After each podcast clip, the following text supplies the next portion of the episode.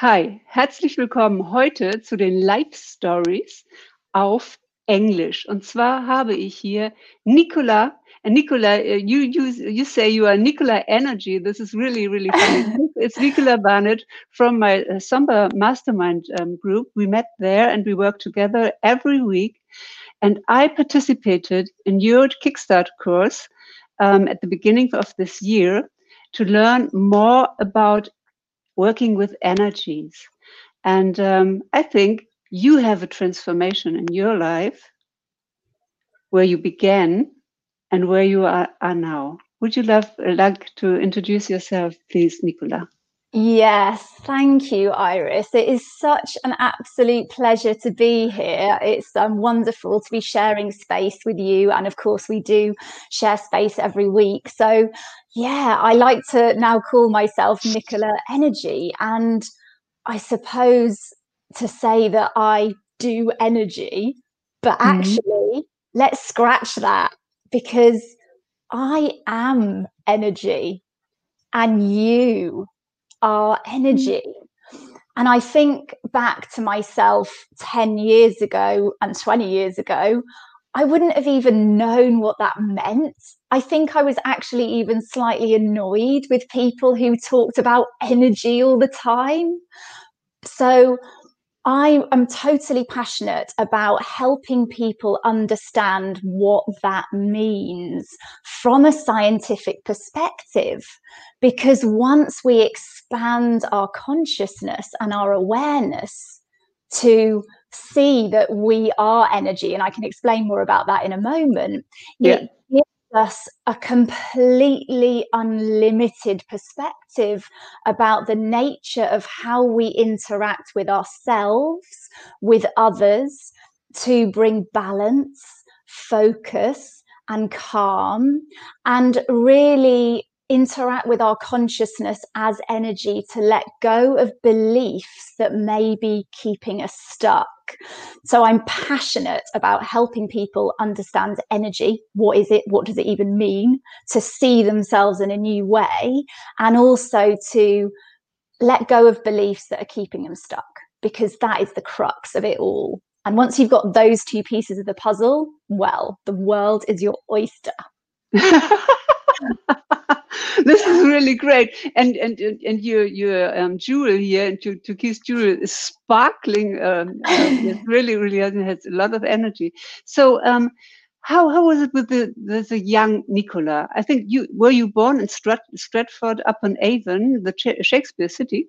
Yes, exactly. Yes. So a and small town. small town. And do you do you have there uh, something to do with energy, or or was it um, a journey for you? Were you a totally normal child, get a normal story, and then change to working with energy, or was it always in your life? Well, I would say both hmm. because every single person is born with a deep knowing and intuitive understanding of energy. But if you grow up in a way which um, points you in a different direction, you will lose that connection to what is available to you from when you're born. But I will say, my mum, and she never really spoke about it when we were younger, she is an incredible uh, supercomputer, energetic diagnostic machine, a very unique individual. And it's only now that we're connecting through my decade of really immersing myself in understanding energy that I understand that she is very different in terms of her perception of energy to most people. So I grew up immersed in it in some way, but never acknowledging it. Mm. So really, I went down the knowledge is king, education is important. My dad went to a leading university called Cambridge in England and got a scholarship there and had several degrees and was like, you know, it's mm. all about the facts and the figures. So intellect was the prize in my household, mm. not this different sense. So it took really a a crisis in my life at the age mm. of 28 i'm now 39 that pushed me in the direction of then holy shit, what am I going to do? I'm in a mess. I'm looking for solutions. And that's what set me on the path to really reconnect and understand myself from this perspective. So it's both, I would say. But really, for the past decade, have I been completely focused on connecting to my innate abilities that everybody has, I will say. and was this a decision to live um, uh, at, in the Amazonas area? Was this a decision then with, with 20, 29 or 28 really to, to um, quit here in, in Europe and go to um, the south um, uh, of America? Yes, I would say I didn't live there full time for the five years, but I spent two or three times a year um, for like a month at a time traveling to the Amazon. And I did that for five years solid. So, yeah, I was in a situation where I was in a place of emotional imbalance. I had an autoimmune condition. My lifestyle habits were terrible. I had been just, yeah, living a life that was one of excess and hedonism for so long, like 12 years, and also a really intense job as head of sales. Um, it was the perfect cocktail. And also looking after my dad, who was an incredibly difficult individual for three years before he died. That was an absolute mess. So the culmination of the combination, it's like the perfect storm of imbalance. It's like, mm. have some more. Come on, you need to transform yourself. So have this. What are you going to do with it? So it was reading an article in National Geographic talking about the shamans of the Amazon and the mm. way they worked with energy. For some reason, I was just like, I don't know why, but I am booking a flight. I booked a flight on my own. I was like, I don't know why, but I am going. and I got there and I was like, right, I got another smaller flight to this landlocked jungle town. And then it was like, right, I'm going to find some shamans and we're going to do this. And that was like the next five years of my life doing that because I knew that I could go and see a psychotherapist about the fact I was like in a total mess and like, you know, my physical body was obviously not mm, happy as well but they couldn't tell me anything that I couldn't tell myself. I wasn't mm. going to be thinking my way out of this. I had to connect with a consciousness, the consciousness in a different way. I needed a bigger consciousness, and that was the language language of shamanic energy work and ceremony and ritual. So that's how I ended up there for five years. And uh, did you do like a, a kind of education uh, as a as a shaman, or, or, or just do did you live with them? So it was absolutely purely for my own personal development. I yeah. definitely didn't feel at the time that those five years were me wanting to step into a role of becoming a shaman. I was like, I'm in a mess. I need to sort myself out. Mm. So it was really just immersing myself in some deep inner work. And yeah, we would um, there's an amazing tribe called the Shipibo tribe who are incredible. And their songs, they sing to you when you have drunk particular plants that have a psychedelic effect in mm-hmm. ceremony. And you're in a place of reflection. So you're living in a hut in solitude in the jungle, no electricity, no running water. Um, and then you will come for ceremony in the dark and you will drink a vine it's called the um, Vine of the Soul or the Rope of Death. It's called both. Yeah. It is both. You will face your demons and it will amplify every emotion you have ever had. And you will just face that and work through it and often throw it up because there is a physical aspect to this ceremony and this medicine. It will be physically released from you. So yeah, that is what I did. And I have to say, it completely rewired my brain, my reset my nervous system. I stopped, I had a very heavy recreational drug habit. Um, so I stopped that completely, stopped smoking, mm. stopped smoking weed as well. Um, yeah, I was, yeah, mm. totally, I'm a completely different person now, or I am more myself than ever before, I actually will say. Oh, Yes, it's like um, like like, that you turned layers that were put on you. Yeah. yes, as a, as a young child, you say, okay, uh, then you are then you are um, under influence, under the impact, and we build layers. And you you went to the Amazonas and into the shaman and put these layers off again. Exactly. To, be your, to really be yourself, peeling the onion. Yes, very much so. And you get faced with some real deep truths inside of yourself. So, my first lesson in my first ceremony, which actually I only really fully completed the work because it's not mm-hmm. just about what you learn in ceremony it's about how do you integrate that into the actions mm-hmm. and words in your life what do you need to let go of uh, what do you need to say yes to how do you come into alignment in your daily life but the first lesson that i was ever given in ceremony in the jungle uh, just it's always in pitch black and it's like you can hear tarantulas which purr which is odd i never knew tarantulas purred but they do what is so it? a tarantula. You know those massive spiders. Tarantula. Um, oh. Yeah, they yes. make. No, I have arachnophobia. You know. Okay, well they make a purring sound like a. Prrr. So you yeah. hear the tarantulas around and things like that, and the scorpions and all that stuff. But anyway, the first lesson I was ever given, it was like this booming voice came in my head and it said, You need to learn to love yourself.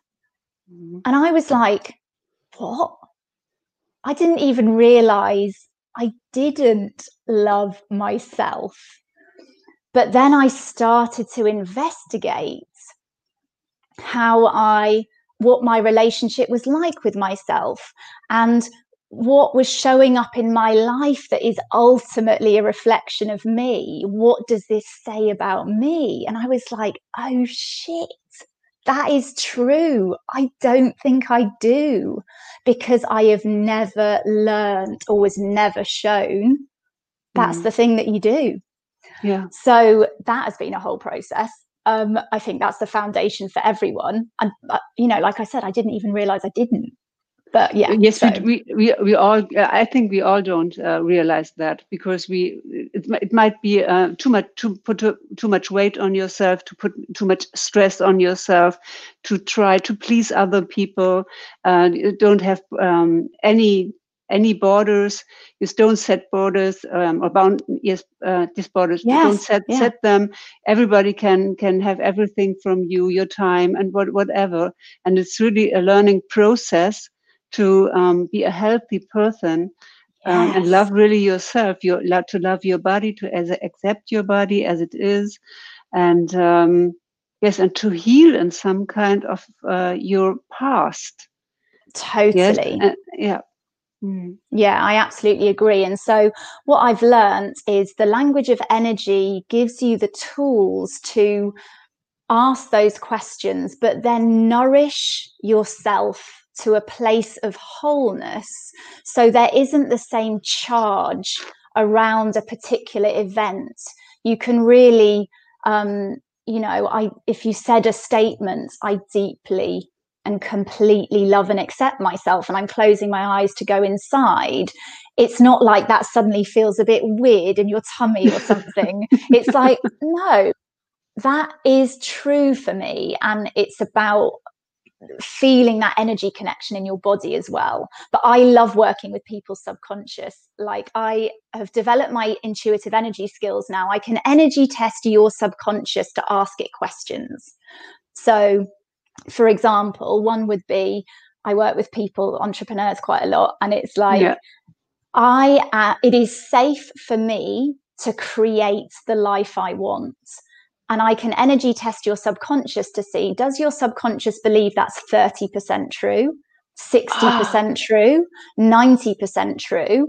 We mm. assess it, we measure it, and then we release any emotional vibrations mm. using specific tools and techniques are in the way of that being 100% vibrationally true in every part of your field and your physical body, because your physical body is ultimately just the densest form of your energy. So that's my superpower, and that's what I love doing now. Oh, this is this is really great. And why are you working with entrepreneurs? Because I think. Uh, yes, it's it's uh, just just a thought, but are entrepreneurs really spiritual?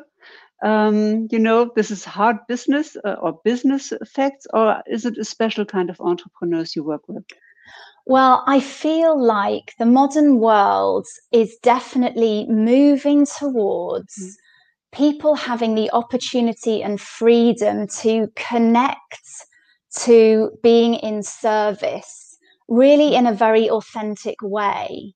And I feel like the opportunities that are available for people to be of service and be an entrepreneur to help others. It's about raising people up and connecting with hmm. heart based mm. entrepreneurs who have really got something special to share with the world to create a unified global community.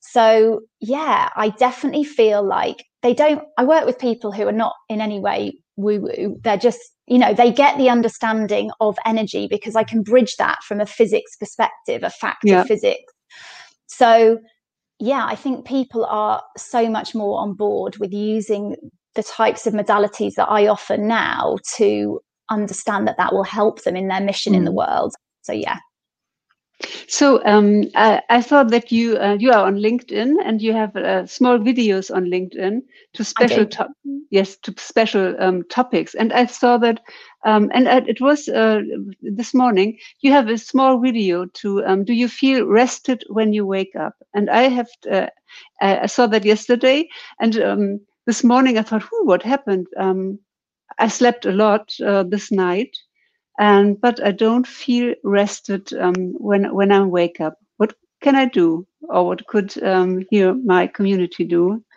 Yeah, to wake absolutely. Up so I would say two things. It's again the knowledge and awareness that you are an electrical, an mm. electromagnetic, and a subtle energy being. So by that I mean your heart is the largest electrical generator in your body your brain is also electrical. This means that you create an electromagnetic field that comes up to eight feet out of your body, and then mm. your brain a smaller field. You're encased in your biofield, which again is made of electromagnetic and even more subtle energy that modern diagnostic scientific tools can't really measure. But people who are have that perception are definitely able to tap into that mm. so your energies are not evolved for the modern world but mm-hmm. you can evolve your energies so in the same way to answer your question what can you do mm. um, in the same way that you take a shower to wake up in the morning or wash off the day your energies throughout the course of the day might if you have a negotiation in business or a confrontation, that emotion or interaction with someone else's biofield impacts you. Our um, proximity to electromagnetic fields of a man made nature, a laptop, after only 30 mm. minutes, your biofield actually starts to lose its structural integrity whilst we work on the laptop. So it's really important to do some very simple things that bring cohesion back to your field, let go of any emotion that you might have had in the day, and also understand that as an electrical electromagnetic being, we are in relationship with the earth. You have a polarity that is designed to be attracted to the earth and draw free electrons up through your bare feet. So mm-hmm. I would say the things that you can do would be to get grounded mm. on a as daily basis as possible. And I've actually got a on my YouTube channel, I've got a four part grounding mini series, including some yeah. energy medicine exercises. So I encourage your watchers or listeners to check that out. That's super mm. helpful. And also maintaining the structural integrity of your biofield. It is the organizing principle for every single energy in your body and if that gets a bit shredded mm-hmm. you will you will feel that if you don't feel amazing your aura probably needs a little bit of work um, and i could tell you how to do that if you want but i you know realize time so would you like me to explain that or? Yes, I, I would, love to hear how, how it works because I think um, sleeping is, is so, um, or have a good sleep is so um, essential for our for our health and for our power we have on the day. And when you say you can ground it, I think okay, I have to go outside on the grass with bare feet, yes, and and to to connect to Mother Earth um, but I know from your your Kickstart course that you have very very good um, uh, exercises, small just small exercises that um, are really change something in, in a short amount of time. it's really fascinating how you do that, and I would love to hear how um, yes I and my community could get a better sleep. Yeah, absolutely. So being grounded doesn't I mean, obviously, bare feet on the earth is ideal, but it isn't necessarily about that. As you rightly say, it's about aligning the flow of energy through meridians, which Pete, your mm. um, listeners might know from acupuncture. Um, it's also allowing any mental congestion. Imagine energy could just end up going around your head in a loop if you feel any anxiety. It's releasing that into the ground using some very simple, it's so mm. simple and so intuitive. Once you get um, into it, you're like, yeah, this just feels so good. And it can take five minutes. I mean, it doesn't have to mm. take long. So that's the grounding. But in terms of the aura, it's as simple as your hands are actually like magnets. Yeah. And if you could see the invisible, it's, you know, just invisible to your eyes, but it doesn't mean it's not there. The energy geometry that comes off your palms is like a kind of spiral of energy. Mm. And you can literally rub your hands together and shake them off and imagine you're seeing your biofield. And if you start weaving your hands in your biofield in a figure of eight pattern, you are actually pulling energy with the magnetic pull of your hands. Um, imagine you're literally weaving your biofield back together and it can go in all different directions.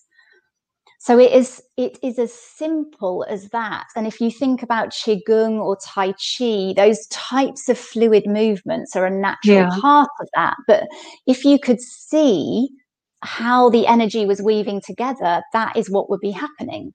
And of course, energy just doesn't move in a total disorganized mess. Well, it can do if you're feeling disorganized, actually. It can get that bad. but ideally, it wants to be going in crossovers and figure of eights. It has a geometry to it, it has an organizing uh, geometry. So that's what we're encouraging by doing something really simple like that. And the second thing that's really amazing for your aura to bring strength and resiliency is putting your middle finger. So take both your middle fingers, it doesn't matter which one, one in between your eyebrows and the other one in your belly button you kind of push in a little bit and then pull up. So, taking some deep breaths here, I would say three or four deep breaths. What you are doing is connecting a powerful circle. It's two meridians, these are like highways of energy that run up the midline of your body and down the spine, down the back of your body, and meet in between your legs back up to your belly button. It's called the microcosmic orbit. And once that has connected, it sends stabilizing energy out to your entire aura. And it's so quick. And I'll tell you a story about that one. So, my mum had Meniere's vertigo. She's always had that for um, yeah, on and off for most of her life. I think when she gets imbalanced, I had her doing that three times a day for two months and um, also one crossover exercise, and she doesn't get it anymore. It's that powerful to organize the foundation of your mm. physicality and your energy. Wow. I, I just feel relaxed uh, from this um, uh, two minutes. it really is powerful. yeah. It's so simple. Thank you so much, Nicola. It's, it's unbelievable how this how this works, and uh, for me, it's like a parallel world. You know, um, a world that I that I just stepped in. It's very very new for me, but I I realize how good it is for me. Yes, to go into these rooms of uh, self-awareness, of self-love, of um, yes, feeling energy where it is, being intu intuitive about mm -hmm. um, things. Um, just ask myself every day, what would would Iris love to do today? Yes, and yes. then uh, uh, and do the things, and um, you, you, you, do a great work. How can can uh, we, we, work with you? Do you have co a course or or do, do you work one to one?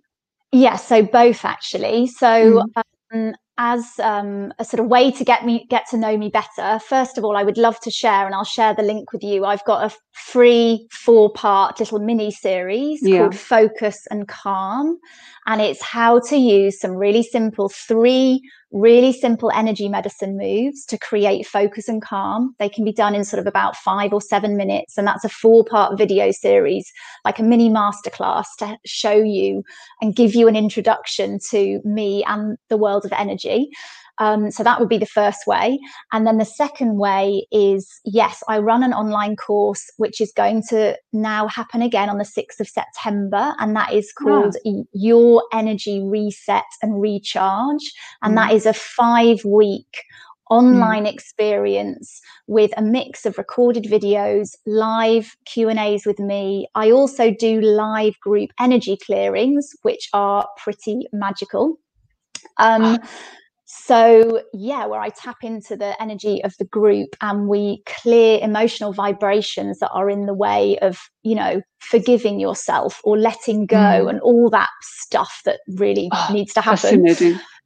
Um, so that's another way to work with me. And then, yes, one on one. I always work with my clients for three months, and that's 10 sessions, and it's bespoke. And I tune into you, and we go on a amazing adventure to support you wherever you are in your life because I mm. hold space for if you're just feeling, oh my God, I am the lowest of the low, or mm. I'm doing good, but I want to amplify that. So I yeah. welcome wherever you are and I honor everyone's struggles because we all have them.